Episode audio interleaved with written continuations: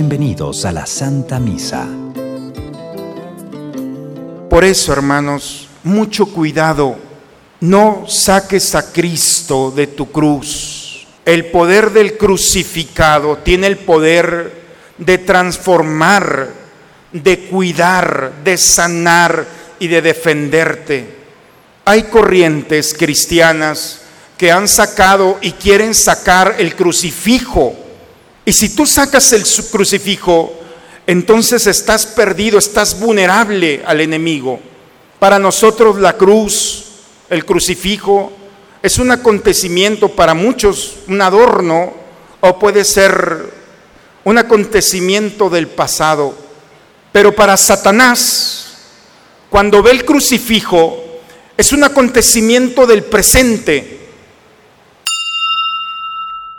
Muy buenas tardes. Dispongámonos al encuentro con el Señor, en Eucaristía, y abramos nuestro corazón para escuchar a Jesús que nos pregunta, ¿quién soy yo para ti?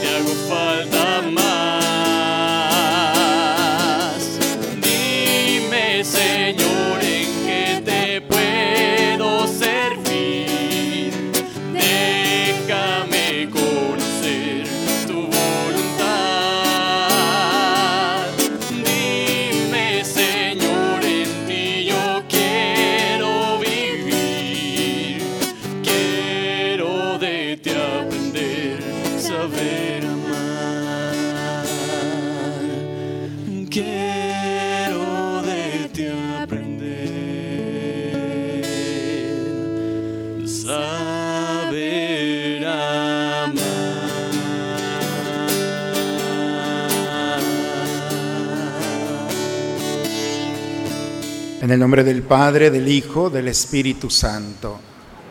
El Señor esté con todos ustedes, hermanos. Buena tarde, hermanos, a todos. Vamos a disponernos en este momento al encuentro con el Señor.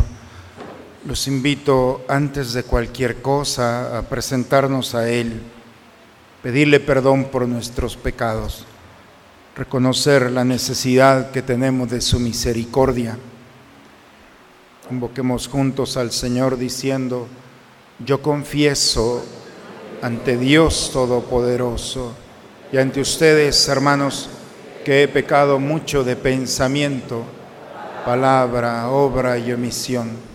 Por mi culpa, por mi culpa, por mi grande culpa. Por eso ruego a Santa María, siempre Virgen, a los ángeles, a los santos, y a ustedes, hermanos, que intercedan por mí ante Dios nuestro Señor.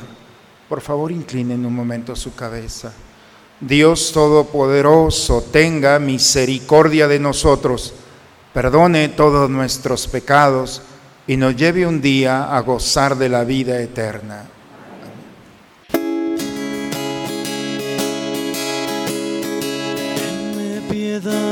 oh Dios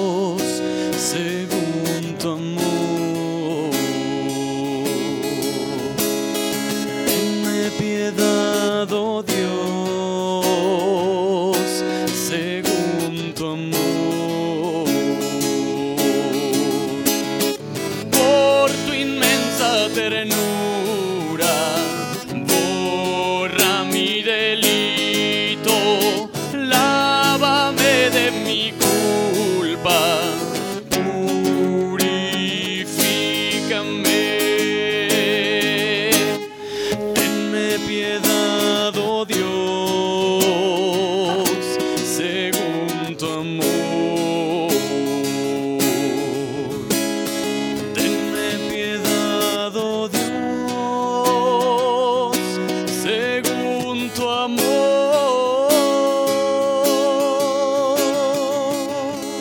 Gloria a Dios en el cielo y en la tierra paz a los hombres que ama el Señor. Por tu inmensa gloria te alabamos, te bendecimos, te adoramos, te glorificamos. Te damos gracias, Señor Dios, Rey celestial, Dios Padre Todopoderoso, Señor, Hijo único Jesucristo. Señor Dios, Cordero de Dios, Hijo del Padre, tú que quitas el pecado del mundo, ten piedad de nosotros. Tú que quitas el pecado del mundo, atiende a nuestra súplica.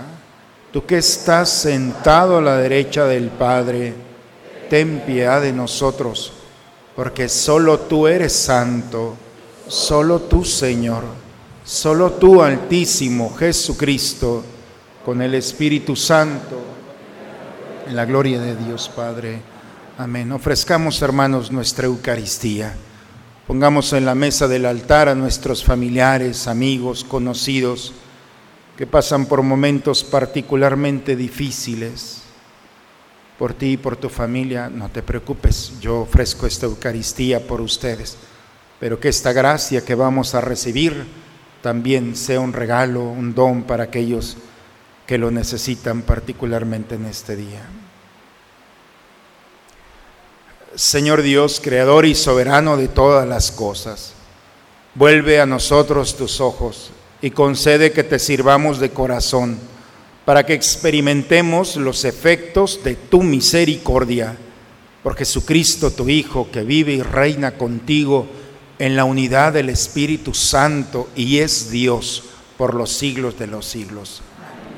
Vamos a tomar asiento, hermanos, a escuchar a Dios en su palabra. En la primera lectura, el profeta Isaías nos presenta tres elementos que deben estar en la vida de todo creyente. Docilidad a Dios, paciencia en el sufrimiento y fortaleza en el Señor. Escuchemos al profeta. Lectura del libro del profeta Isaías. En aquel entonces dijo Isaías, el Señor Dios me ha hecho oír sus palabras y yo no he opuesto resistencia, ni me he echado para atrás. Ofrecí la espalda a los que me golpeaban, la mejilla a los que me tiraban de la barba. No aparté mi rostro de los insultos y salivazos, pero el Señor me ayuda. Por eso no quedaré confundido. Por eso endurecí mi rostro como roca y sé que no quedaré avergonzado. Cercano está de mí el que me hace justicia. ¿Quién luchará contra mí? ¿Quién es mi adversario? ¿Quién me acusa? Que se me enfrente. El Señor es mi ayuda. ¿Quién se atreverá a condenarme? Palabra de Dios. Al Salmo 114 respondemos, caminaré en la presencia del Señor. Amo al Señor porque escucha el clamor de mi plegaria, porque me prestó atención cuando mi voz lo llamaba. Caminaré en la presencia del Señor. Redes de angustia y de muerte me alcanzaron y me ahogaban. Entonces rogué al Señor que la vida me salvara. Caminaré en la presencia del Señor. El Señor es bueno y justo. Nuestro Dios es compasivo. A mí, débil, me salvó y protege a los sencillos. Caminaré en la presencia del Señor. Mi alma libró de la muerte, del llanto los ojos míos, y ha evitado que mis pies tropiecen por el camino. Caminaré ante el Señor por la tierra de los vivos. Caminaré en la presencia del Señor. La fe en Jesucristo se manifiesta en un estilo de vida que tiene como expresión las obras en favor de los necesitados. Escuchemos al apóstol. Lectura de la carta del apóstol Santiago. Hermanos míos, ¿de qué le sirve a uno decir que tiene fe si no lo demuestra con obras? ¿Acaso podrá salvarlo esa fe? Supongamos que algún hermano o hermana carece de ropa, del alimento necesario para el día, y que uno de ustedes le dice, que te vaya bien, abrígate y come pero no le da lo necesario para el cuerpo. ¿De qué le sirve que le digan eso? Así pasa con la fe. Si no se traduce en obras, está completamente muerta. Quizá alguien podría decir, tú tienes fe y yo tengo obras.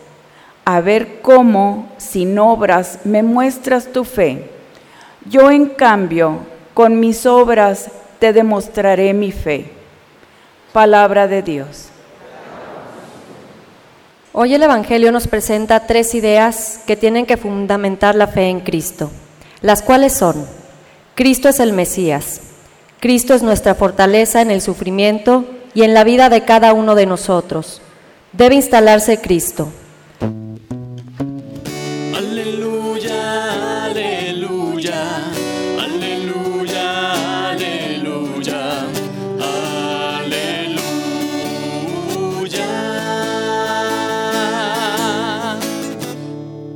No permita Dios que yo me gloríe en algo que no sea la cruz de nuestro Señor Jesucristo, por el cual el mundo está crucificado para mí y yo para el mundo. Aleluya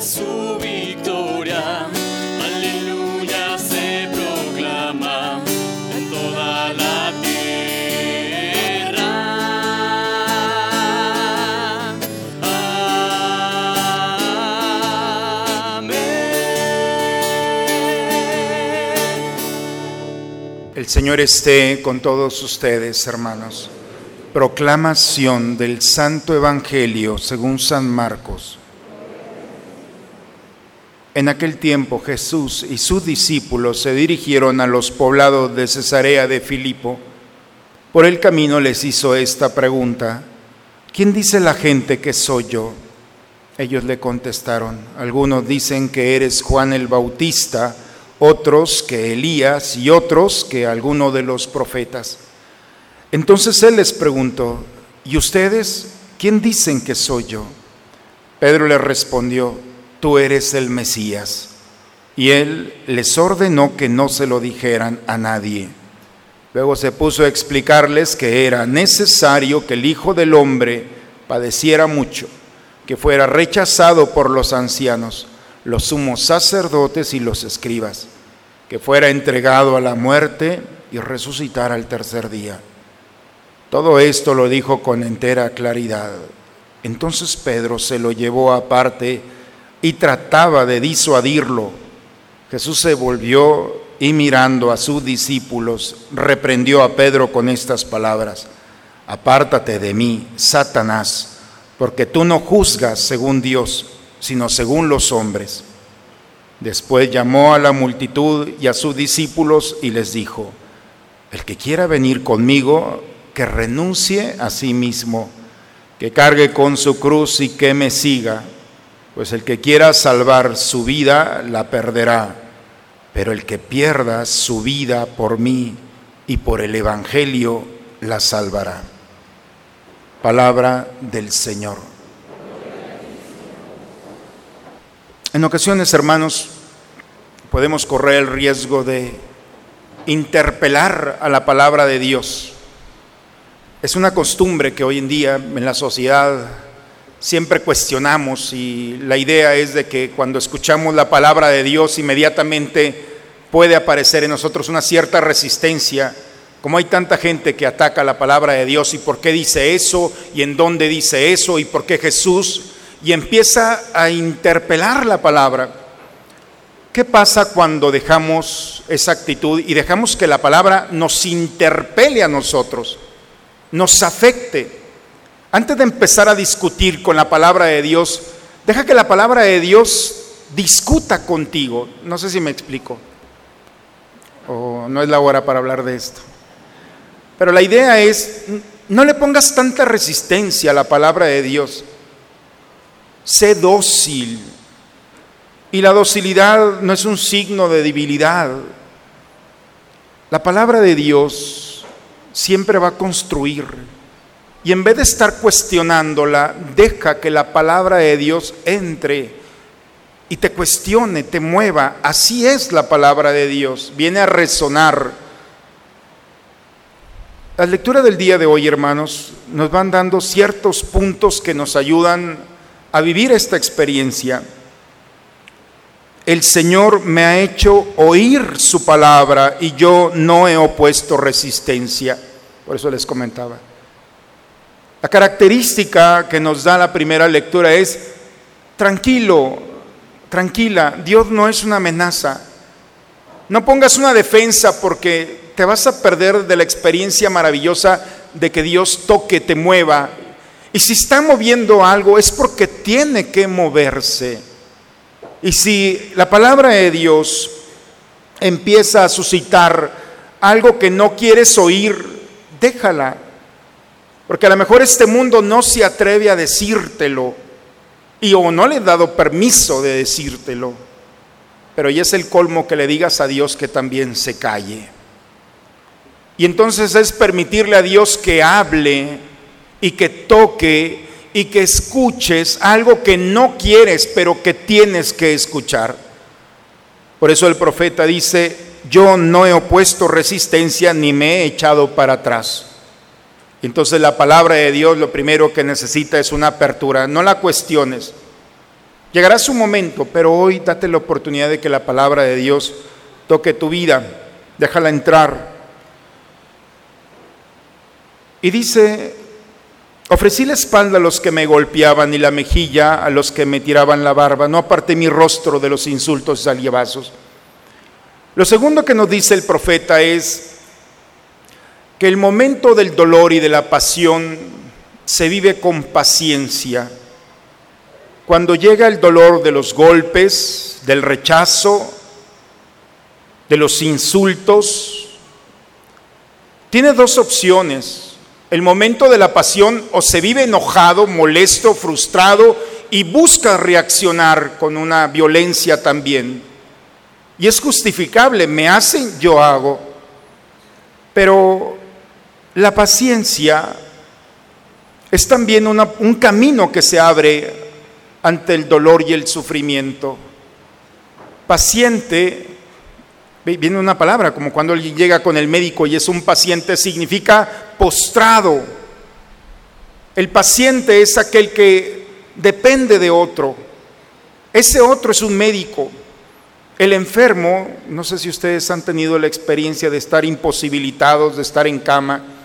Y entonces toda la esperanza la pones en el médico para que tenga la luz, los conocimientos y pueda tomar una buena decisión y sea acertado y puedas levantarte. Pero mientras estás en la camilla eres un paciente. La paciencia viene de allí. Póstrate en ese momento de dolor, de tristeza, de rechazo, de angustia, de miedo. Póstrate, vive la paciencia, espera, así como el enfermo espera en el médico, espera en Dios.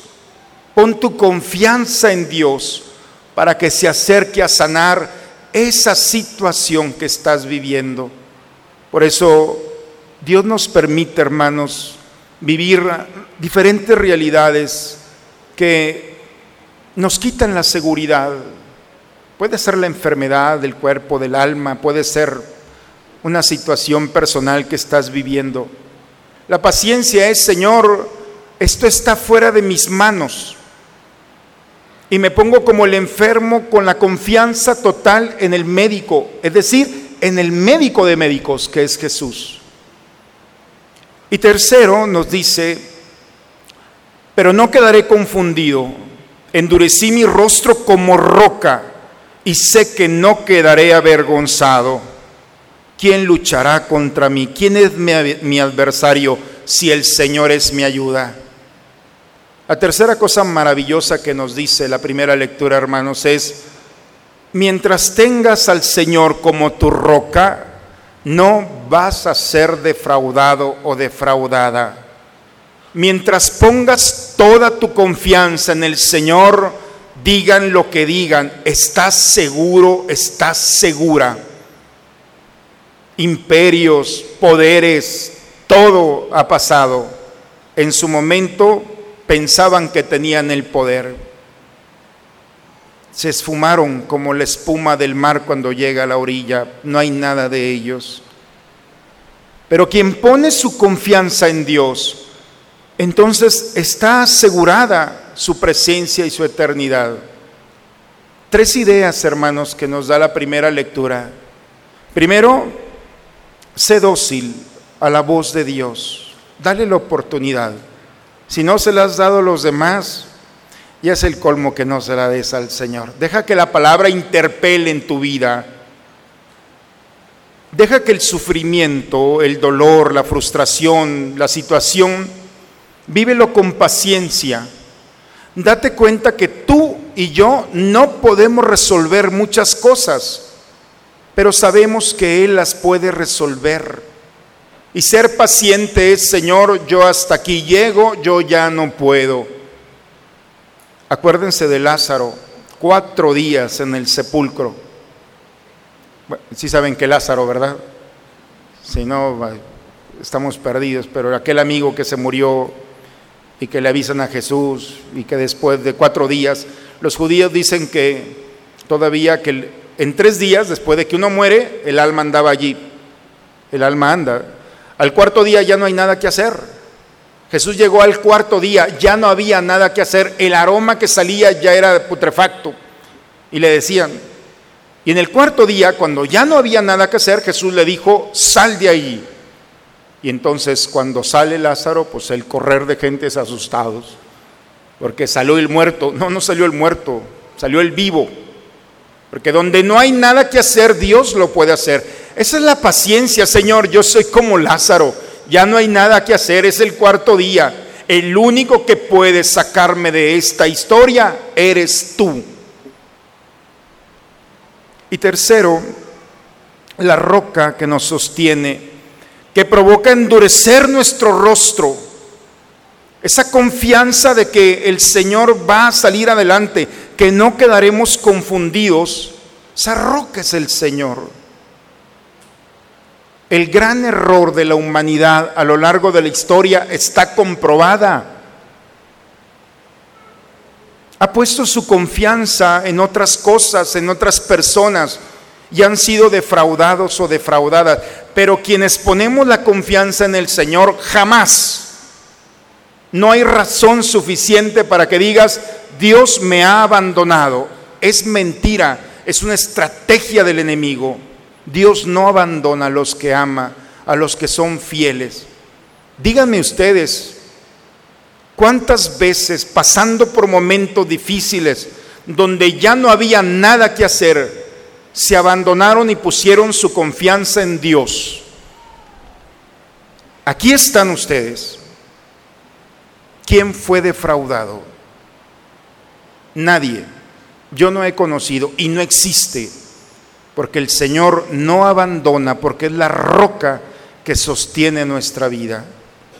La segunda lectura, hermanos, nos dice Santiago, ¿de qué, le, ¿de qué le sirve a uno decir que tiene fe si no lo demuestra en obras? La fe sin obras es una fe muerta. Es un estilo de vida, hermanos. Santiago nos invita a expresar nuestra fe a través de la vida, a través de ese estilo de vida que hemos decidido. Ser cristianos, hermanos, es levantarte por la mañana, aun cuando no quieras levantarte o despertarte, y descubrir que tienes la posibilidad de ofrecer lo mejor que tienes. ¿Qué pasa cuando te levantas por la mañana y dices, este día lo voy a aprovechar? Y empiezas a hacer cosas que tienes que hacer y las haces con gusto. Y empiezas a ofrecer lo mejor, no a dar, a ofrecer. El dar significa una dimensión económica. Yo te doy, tú que me das. El ofrecer, yo te ofrezco, es solamente gracia. La economía no entra. Por eso nuestras obras son fruto de ese ofrecer que brota de Cristo. El cristiano es aquel que va ofreciendo su vida, sus obras. Si nos diéramos cuenta, hermanos, cuánta bondad tenemos, no andaríamos perdiendo el tiempo nos sorprenderíamos, porque hemos sido creados por el amor, por Dios. Y esa criatura, cada uno de nosotros tenemos ese rostro de Dios, esa presencia de Dios. Y el amor es esa característica que transforma creativamente todo lo que toca. Por eso la primera característica del amor es la creatividad. El estilo de vida, hermanos, de la fe es ser creativo. Y la creatividad le da vida. Cuando alguien es creativo va sorprendiéndose y va sorprendiendo a los demás. Y cada día va esperando la oportunidad para ofrecer y sorprenderse porque, porque también es una oportunidad que Dios nos da para manifestar esa bondad que llevamos en el corazón. Cuando alguien ha perdido la creatividad, entonces todo es vano, todo es tristeza, todo es lo mismo. Por eso Santiago nos dice que esa fe se manifieste en obras, y no en cualquier obra, obras perfeccionadas por Dios. Cuando nosotros ofrecemos a Dios nuestro día, entonces Dios va perfeccionando nuestras palabras, nuestros gestos, nuestras decisiones, nuestras actitudes. Hagan la prueba, levántate un día, decía mi mamá como animalito, no le ofrezcas nada a Dios y en la tarde vas a estar enojado, angustiado, enojado, molesto porque las cosas...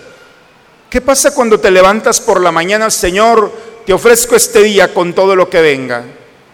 Y entonces vives tu día como hijo de Dios. Dios va a perfeccionar aún esas pequeñas cosas que son importantes para nuestra vida cotidiana. Y tercero, hermanos, ¿sí quedó claro la segunda lectura? Ah, bien. El Evangelio del día de hoy, hermanos, dice que Jesús va caminando con sus discípulos, llegan al poblado de Cesarea de Filipo. En Cesarea de Filipo estamos al norte de la Tierra Santa, es donde nace el Jordán, es una zona muy bonita, rocosa, de hecho, ahí en Cesarea de Filipo eh, hay una montaña como el Cerro del Pueblo, si lo conocen, el Cerro del Pueblo.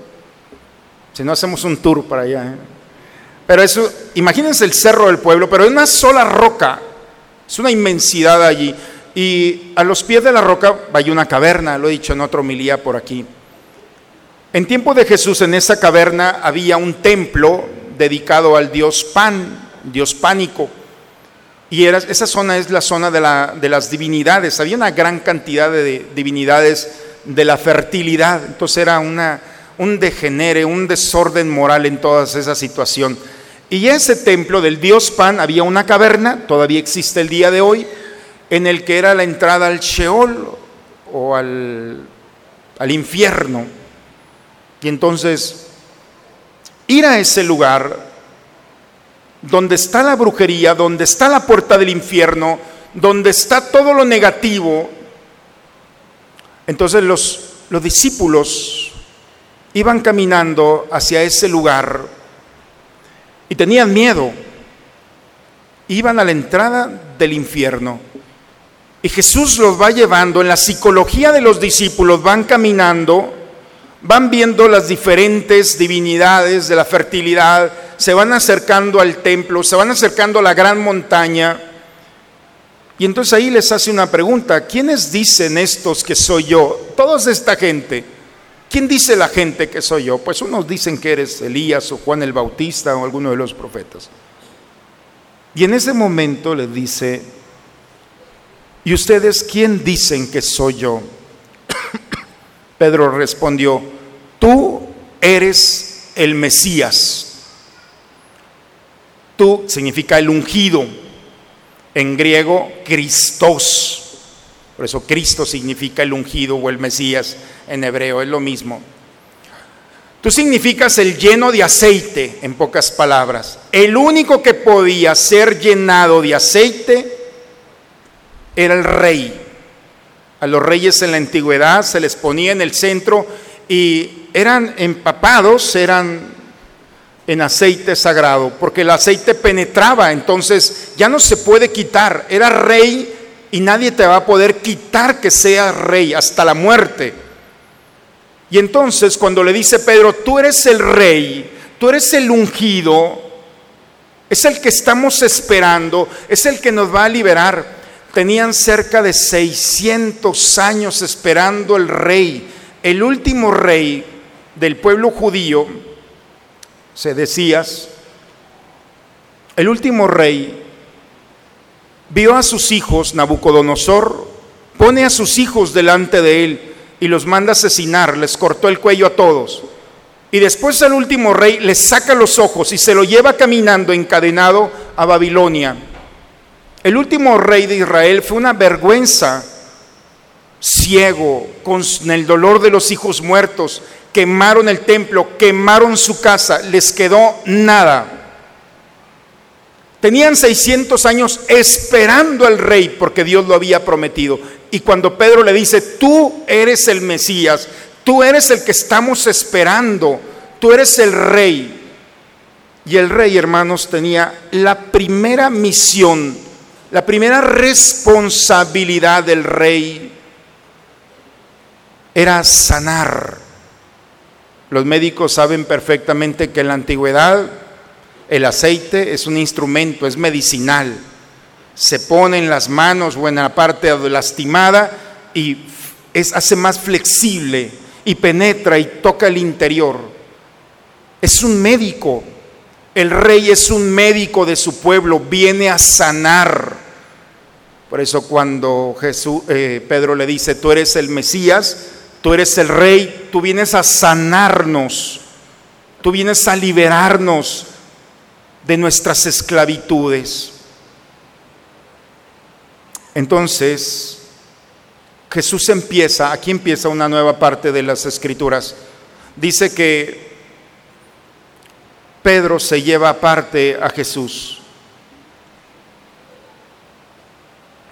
Se lo llevó aparte y trataba de disuadirlo. Porque Jesús había dicho, es necesario que el Hijo del Hombre, que este rey, sea rechazado, que sea entregado a la muerte, que sufra. Y eso no le gustó a Pedro. Y entonces Pedro dice, no, maestro, le quiere dar consejos a Jesús. Y se lo lleva aparte y le dice, mira Jesús, te voy a decir lo que tienes que hacer. Tú no tienes, prácticamente quería enseñarle el Padre Nuestro a Jesús en pocas palabras. Tú tienes que hacer lo que yo te diga. Dice que Jesús le dijo, apártate de mí, Satanás.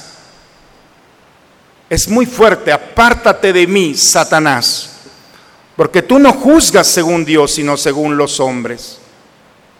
Le acaba de decir Mesías, pero también no confundas, Pedro.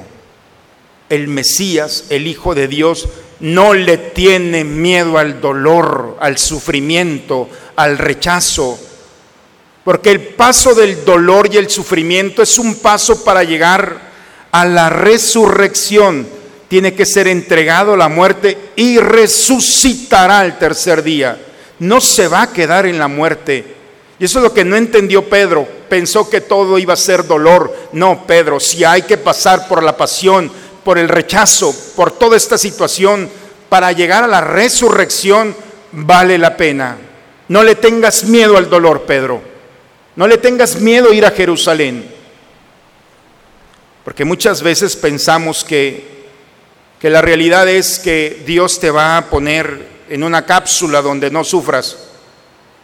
No, te equivocaste. Vete con los padres y no sufrir. Porque Dios no te va a sacar del dolor. Porque Dios no te va a dar la oportunidad. Es que cada vez que me acerco a Dios sufro más. Con Dios o con, sin Dios vas a sufrir más, no te preocupes. Pero si Dios te está dando esa oportunidad, es para que no le digas yo no la quiero. Es una oportunidad maravillosa. ¿Por qué Dios me permite vivir en el dolor, en el sufrimiento, en el fracaso? ¿Por qué permite el rechazo?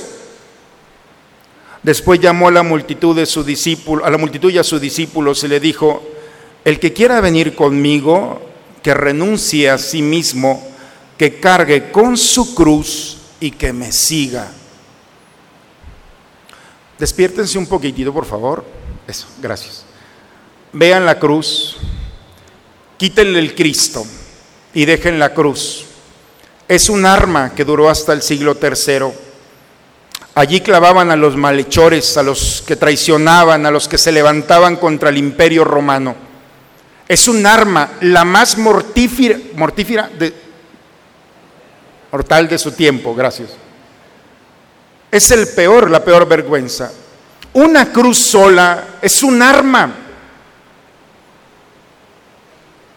¿Y cómo se le llama a una cruz sin Cristo? Cruz. No es tan complicado. Y cuando le pones al Cristo, ya no se llama cruz. ¿Cómo se llama? Crucifijo.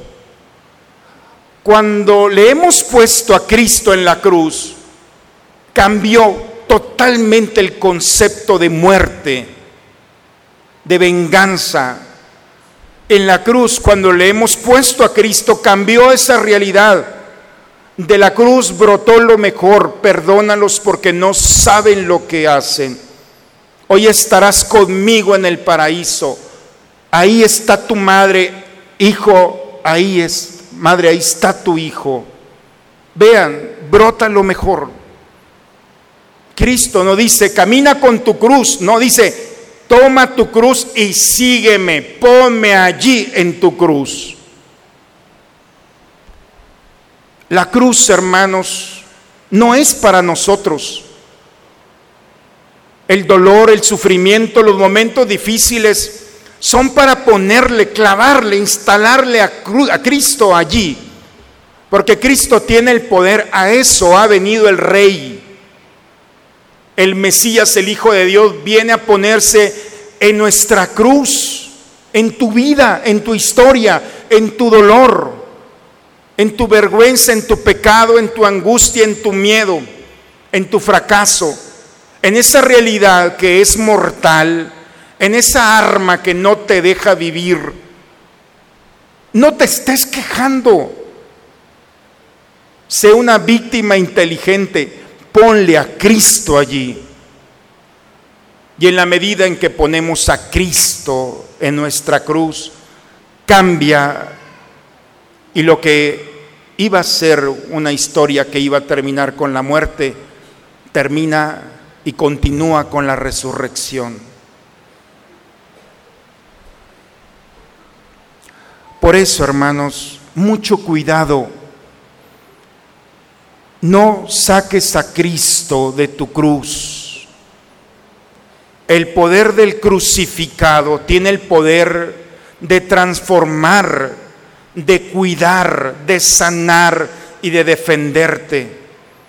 Hay corrientes cristianas que han sacado y quieren sacar el crucifijo. Y si tú sacas el crucifijo, entonces estás perdido, estás vulnerable al enemigo.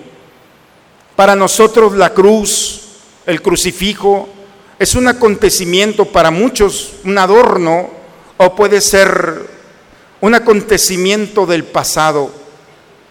Pero para Satanás, cuando ve el crucifijo, es un acontecimiento del presente.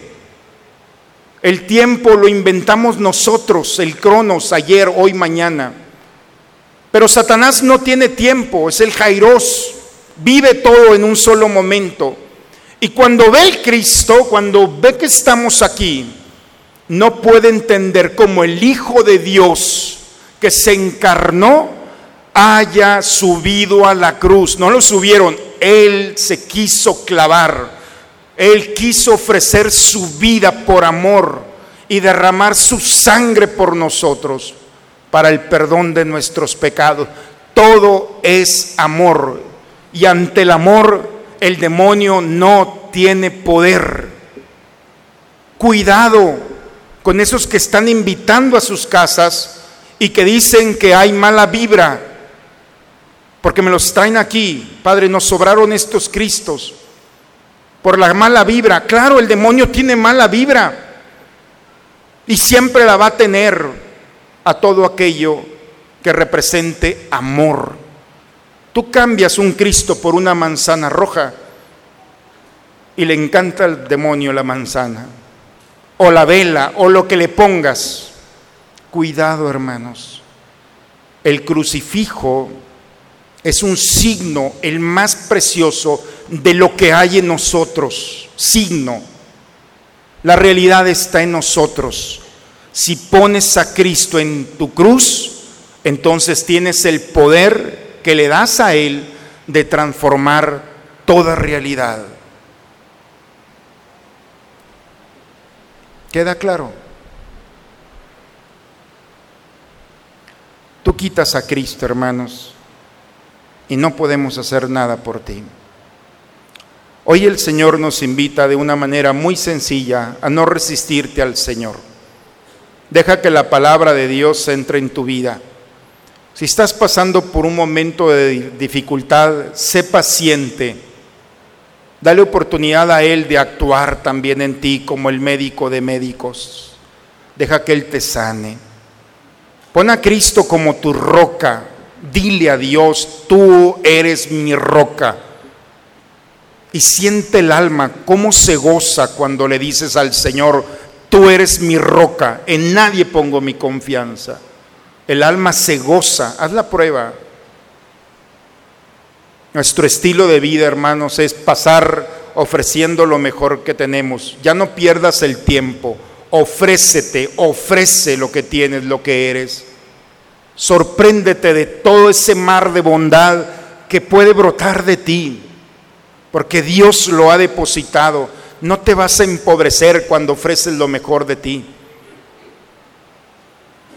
Y el Señor te invita a caminar como invitó a sus discípulos y te pregunta, ¿quién soy yo para ti? No lo pongas entre otros, eres uno entre otros, eres un profeta, eres un...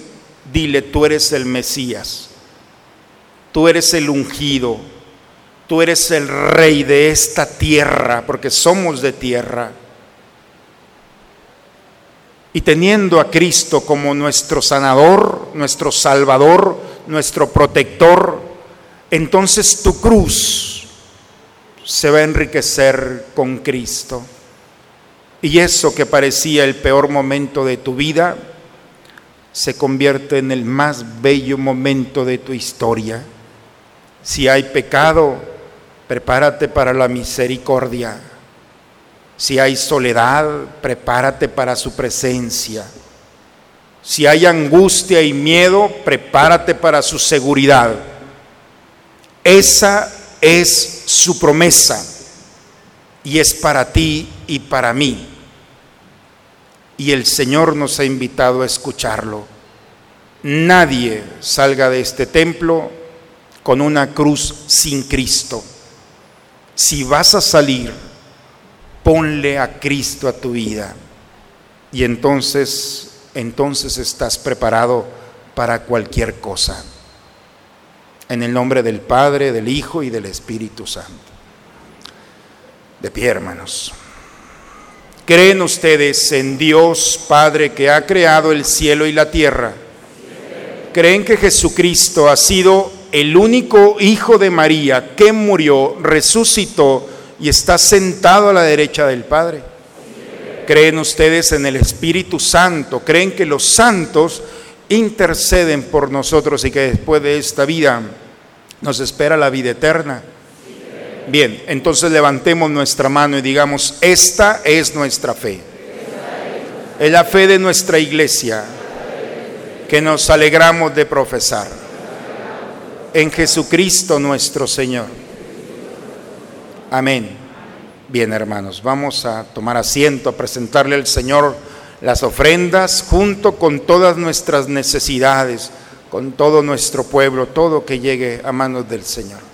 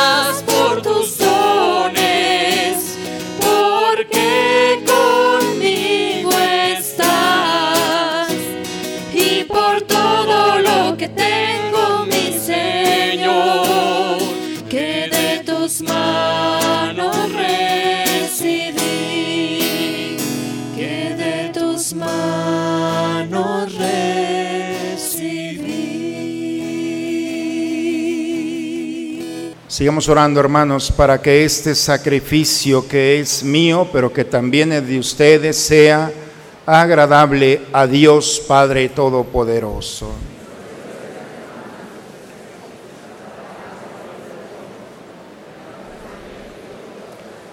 Sé propicio, Señor, a nuestras plegarias y acepta benignamente estas ofrendas de tus siervos, para que aquello que cada uno ofrece en honor de tu nombre, aproveche a todos para su salvación por Cristo nuestro Señor. Señor, esté con todos ustedes, hermanos. Levantemos el corazón.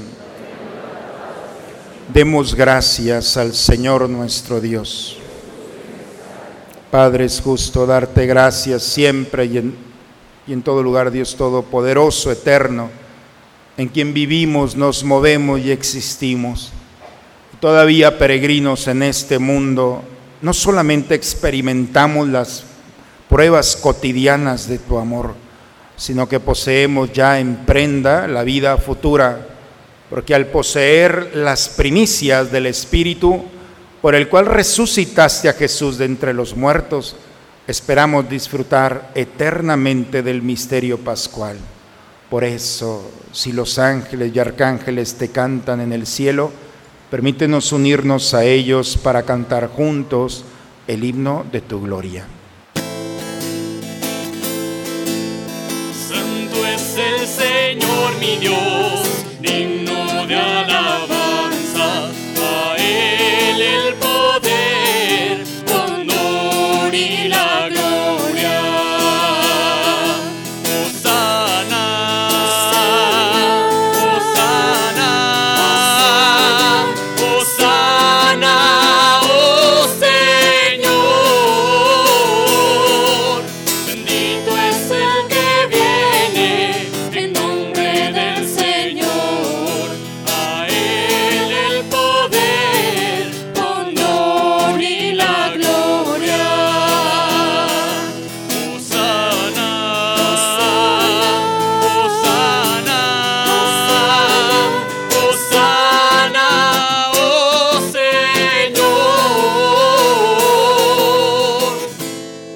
Santo eres en verdad, Señor, fuente de toda santidad. Por eso te pedimos que santifiques estos dones con la efusión de tu Espíritu, de manera que se conviertan para nosotros en el cuerpo y la sangre de Jesucristo nuestro Señor,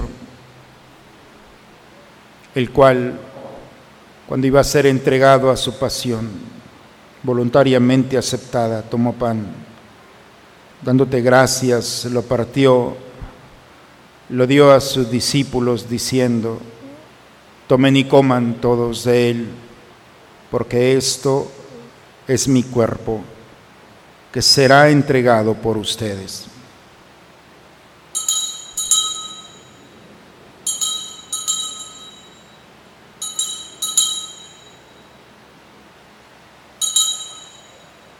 Del mismo modo, acabada la cena, tomó el cáliz y dándote gracia de nuevo, lo pasó a sus discípulos, diciendo, tomen y beban todos de él, porque este es el cáliz de mi sangre, sangre de la alianza nueva y eterna, que será derramada por ustedes y por muchos para el perdón de los pecados. Hagan esto en conmemoración mía.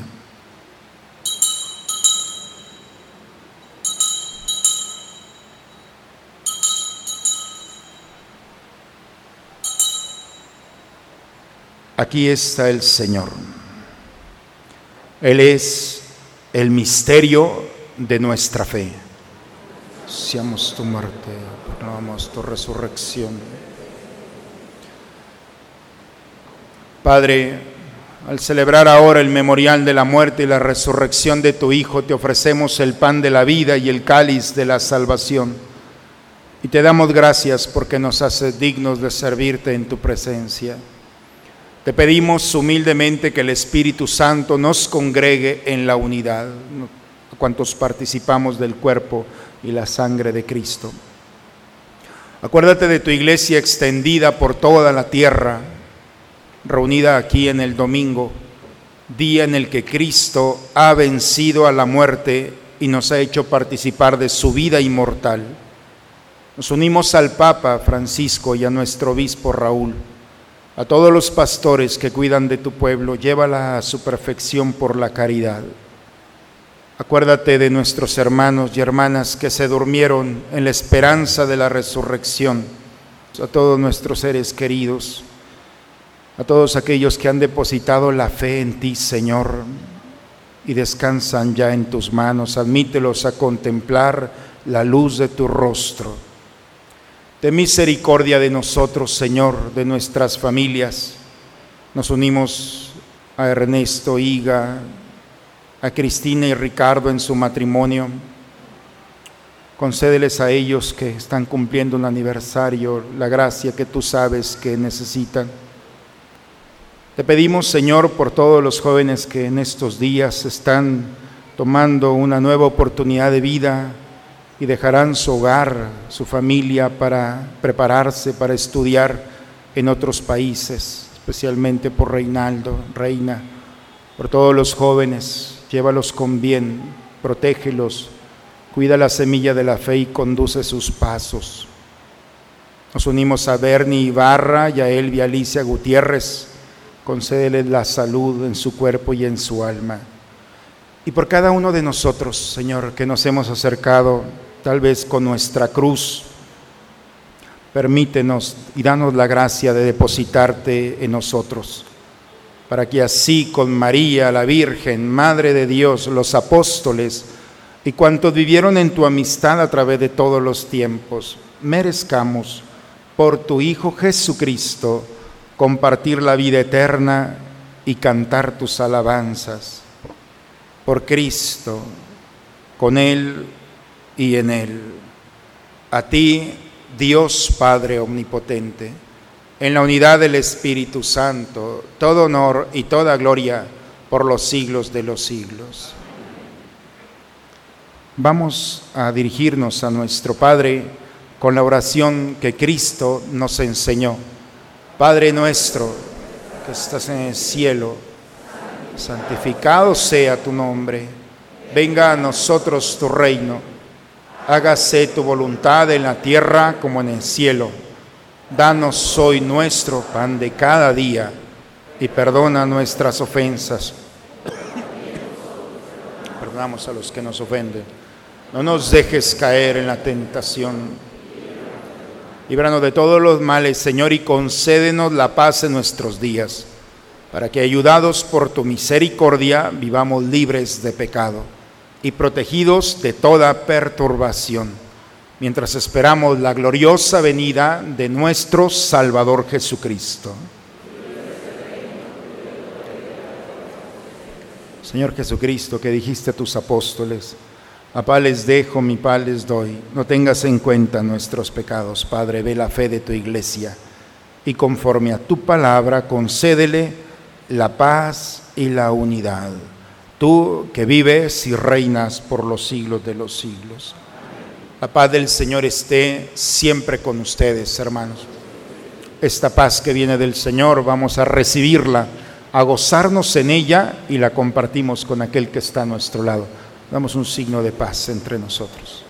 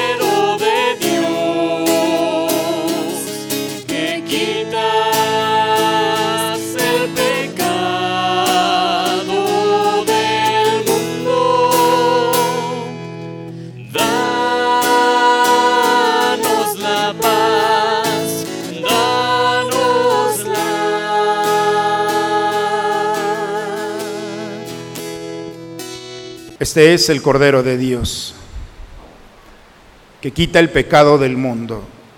Dichosos nosotros, invitados a la cena del Señor.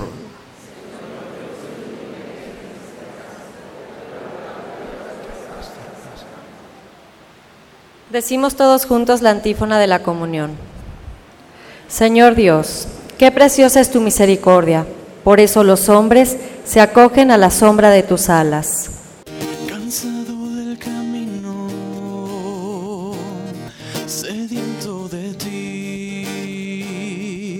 Un desierto he cruzado, sin fuerzas he quedado, vengo a ti.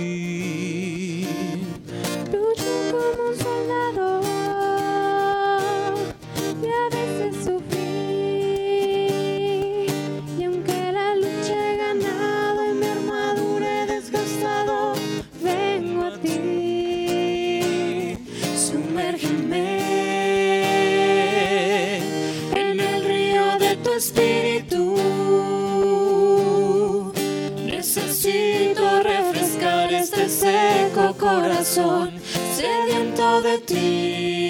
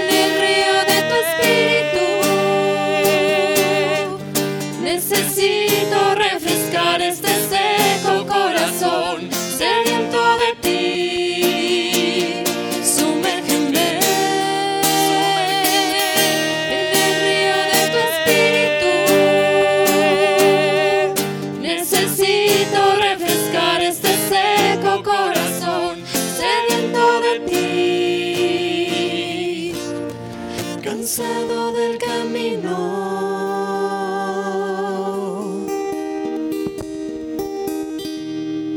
Quiero invitarlos, vamos a hacer la oración espiritual para todos aquellos que no han recibido la comunión eucarística, solamente aquellos que no han recibido la comunión eucarística y quieran recibirla, y quienes la hemos recibido podemos ofrecerla también.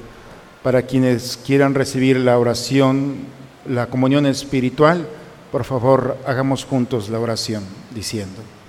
Creo, Señor mío, que estás realmente presente en el santísimo sacramento del altar. Te amo sobre todas las cosas y deseo ardientemente recibirte dentro de mi alma. Pero no pudiendo hacerlo ahora sacramentalmente, ven al menos espiritualmente a mi corazón. Y como si te hubiese recibido, me abrazo y me uno todo a ti. Oh Señor, no permitas que me separe de ti. Ahora rezamos todos juntos la oración del abandono. Padre, Padre, me pongo en tus manos, haz de mí lo que quieras, sea lo que sea, te doy las gracias. Estoy dispuesto a todo, lo acepto todo, con tal que tu voluntad se cumpla en mí y en todas tus criaturas. No deseo nada más, Padre, te encomiendo mi alma, te la entrego con todo el amor del que soy capaz porque te amo y necesito darme, ponerme en tus manos sin medida, con una infinita confianza, porque tú eres mi Padre. Oremos, hermanos, vamos a disponernos a terminar este momento. Que el efecto de este don celestial, Señor, transforme nuestro cuerpo y nuestro espíritu, para que sea su fuerza y no nuestro sentir lo que siempre inspire nuestras acciones por Cristo nuestro Señor. El Señor esté con ustedes, hermanos. dos avisos, hermanos, de esta semana que creo que son importantes. Entonces, la misión tiene que seguir y todos lo podemos hacer. Somos afortunados. Vamos a unirnos, no me dejen solo en esto. Hay muchas cosas que podemos hacer juntos y que pueden cambiar la historia de muchas gentes que no conociendo sus nombres nos lo van a agradecer. Estoy seguro de eso, aquí y en el cielo. Entonces, ojalá se sumen al proyecto. Vamos a hacerlo juntos. Vamos a ponernos de pie. También viene el taller de Biblia, 21-25. Si nunca han hecho un taller de Biblia, ya. Tráete tu Biblia del 21 al 25, de 8 a 9 y cuarto. Levante la mano los que, sinceramente, nunca han hecho un taller de Biblia. no, entonces tenemos ¿eh? buena población. Vamos a hacer el intento. Es una cosa maravillosa. Los invito del 21 al 25, de 8 a 9 y cuarto. El Señor esté con ustedes. La bendición de Dios Todopoderoso, Padre, Hijo y Espíritu Santo, descienda sobre ustedes, sobre sus familias y permanezca siempre. Llevamos la cruz, llevamos a Cristo, hermanos, que Él transforme y nos sorprenda con su amor. Vayamos en paz, la misa ha terminado. Una excelente semana para todos, hermanos.